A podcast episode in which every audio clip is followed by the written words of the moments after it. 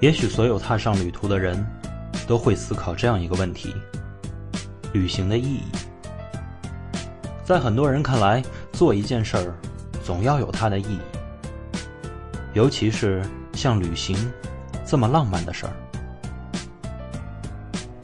同一件事情对于不同人的意义也千差万别，所以我能在这里讲的，也只是我这一路行来我所收获的意义吧。曾经有人问过我，为了骑川藏准备了多久？毫不客气的讲，我准备了两年。我相信西藏是很多人心中的一个梦，我也不除外。坐汽车太快，走路太慢。单车恰好是最合适的那个选择。欣赏沿途风景的同时，依靠自己的力量，用车轮丈量大地，完成这一次非凡的朝拜之旅。出发前，每每想到这些，我都跟打了鸡血似的。若是睡前躺在床上再想一遍，都能达到夜不能寐的地步。但梦想和现实。总归是有差别的。川藏线不只是简单的三个字而已。就像我现在独自一个人来到一座陌生的城市工作，这座城市展现在我面前的，是我租下的一间略显破旧的小房子，是出门后完全不认识路的茫然，是有个朋友在这里，就觉着好亲切的感觉。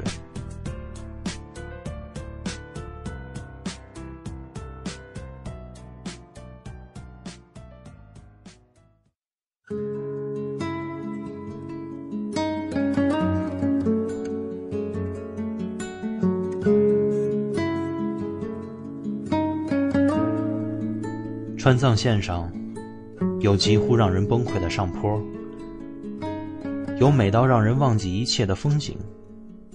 川藏线上，还有波尔路书。是的，几乎每一位正在川藏路上或者憧憬上路的车友，都知道波尔路书。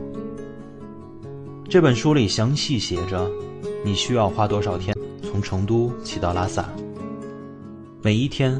从哪里开始，到哪里结束？哪里是上坡，哪里是下坡？哪里是好路，哪里是烂路？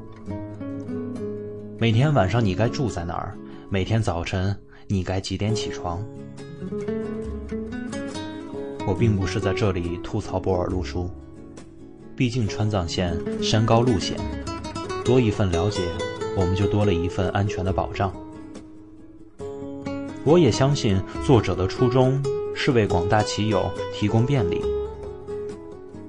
但当我太过依赖这本路书时，猛然间觉得川藏之旅，并非是为了发现，而是为了完成和验证。这两千多公里的漫漫征途，俨然成为了一份大作业。波尔路书帮我将作业分成了许多小份。并提供了答案。我要做的，只是每天完成一小份，并用实际行动去验证波尔给的答案到底准不准确。这也就不难理解，在爬坡的时候，总是能看到前面的车友在路边的石头上写下“波尔是个傻逼”这样的字样了。我相信这只是某些车友发现自己在被坡给上了之后。发泄一下内心的愤懑罢了，但波尔路书，他们还是不舍得丢掉。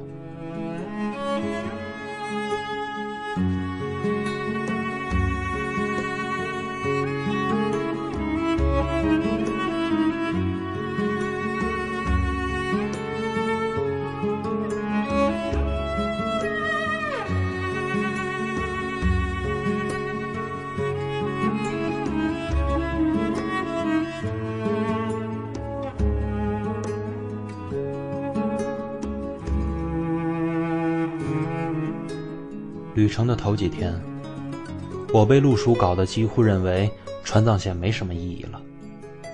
每天都在不停的赶路，为了尽快完成今天的任务。早晨出发，晚上到达，睡一觉之后，再出发，几乎无休止的循环着。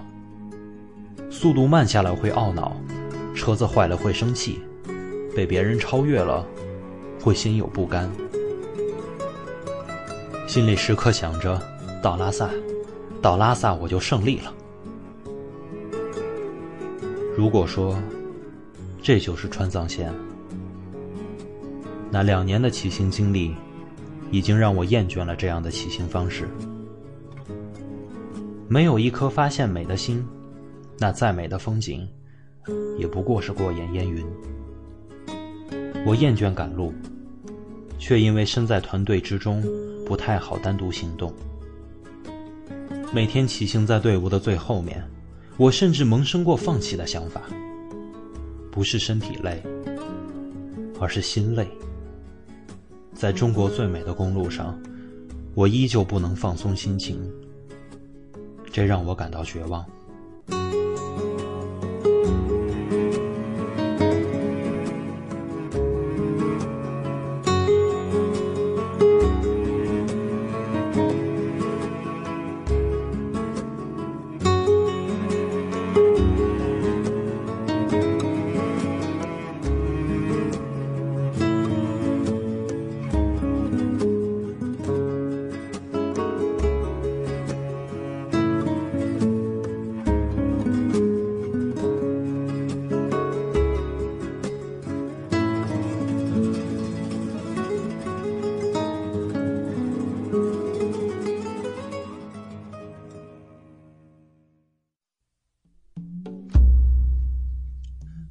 在这里，我不得不提到一个人，阿果。这哥们儿骑单车从广州出发，花了大半年的时间，绕了好几个省。后来我们在雅安相遇，他带着帐篷和炊具，旅行的方式就是随心所欲，想在哪儿停留就在哪儿停留。这正是我想要的，以一种悠闲的姿态完成川藏之旅。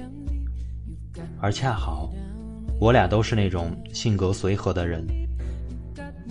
在芒康，我终于鼓足勇气脱离队伍，和阿果单独行动了。那天早晨，我们吃过早饭之后，并没有急着出发，而是先去了一个不是很大的寺庙，随着当地藏民一起绕着寺庙转经。之后，我们又去了菜市场，买了做饭的材料，去邮局盖了邮戳。不过贼不靠谱的是，出城时我俩竟然走错了方向，差点去了云南。但在芒康的街道上悠闲地骑着自行车的感觉，以及空气中弥漫着的那股松香的味道，却让我难以忘怀。我们在拉乌山的半山腰做饭时，有自驾游的人过来，送给我们火腿肠、方便面。还有一包奥利奥，而阿果在教授客栈用那包奥利奥换了一个崭新的防潮垫给我。我们也曾一起在山顶上挂起了经幡，系了哈达，撒风马。我们在三幺八国道三八三七公里里程碑处的一个桥洞下扎了帐篷。阿果开玩笑地说：“我这种蹭帐篷的行为。”就叫混账。晚上做饭时，阿果负责搭灶台，我负责捡柴火。在高原煮的面条，真的很难吃。但四千米高海拔的夜空和满天的繁星，真的让我永世难忘。在距离八宿县城大约两公里的地方。我偶然发现了一座寺庙，推车进去，一排转经筒沿着山间的小路，一路蜿蜒到了两百多米高的山顶。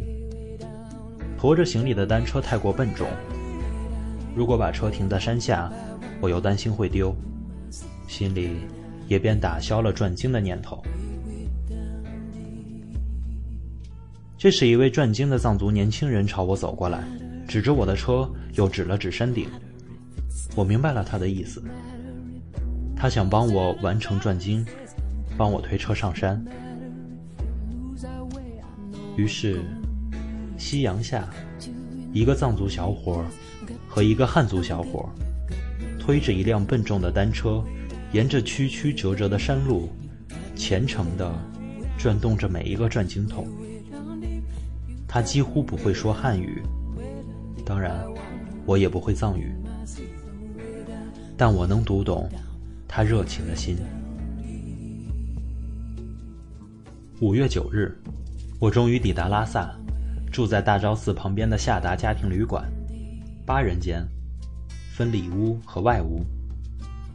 当我推门进入里屋的时候，一股浓烈的藏民身上那股特有的味道扑面而来。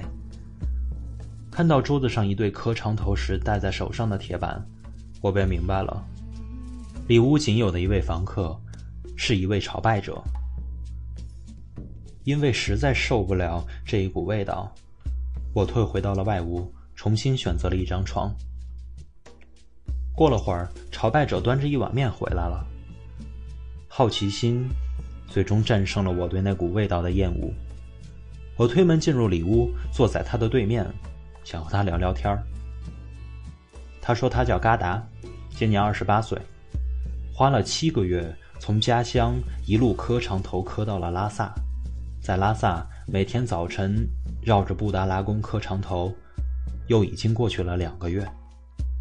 我们聊了很多，聊到我曾经因为丢失一串佛珠而很难过时，他摘下他胸前的那串佛珠，说要送给我，我万分惊讶。忙说：“太贵重了，我不能要。”而他态度坚决。我无以为报，只能把本要带回家的哈达和明信片送给他。直到现在，这串白色牦牛骨佛珠还戴在我的脖子上。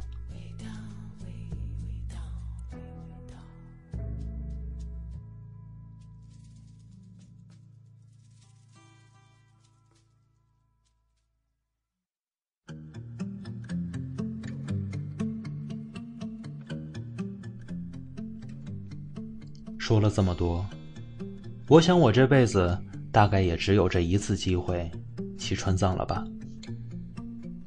我希望我可以慢点儿，再慢点儿，去发现，去感悟。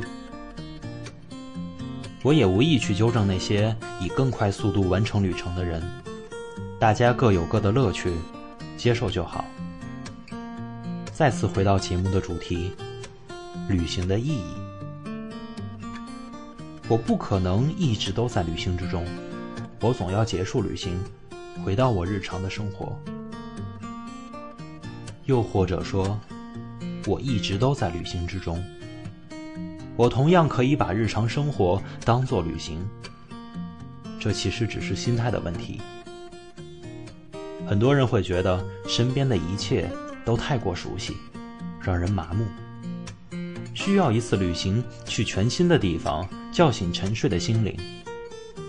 的确，新鲜陌生的环境能调动人的积极性，美丽的风景能让人兴奋。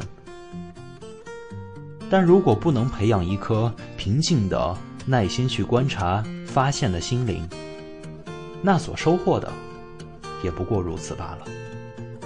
旅行结束，回到生活中，再次麻木。时常怀念旅途中的自己，而丢失了当下。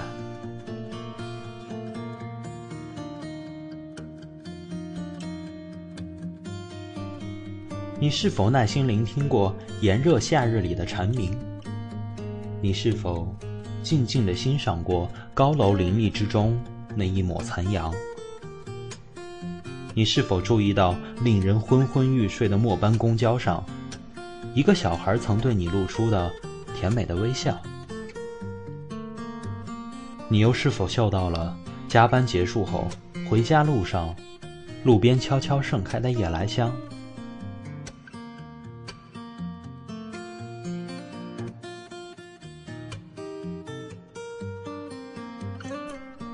旅行让我拥有一双能够发现美的眼睛。旅行。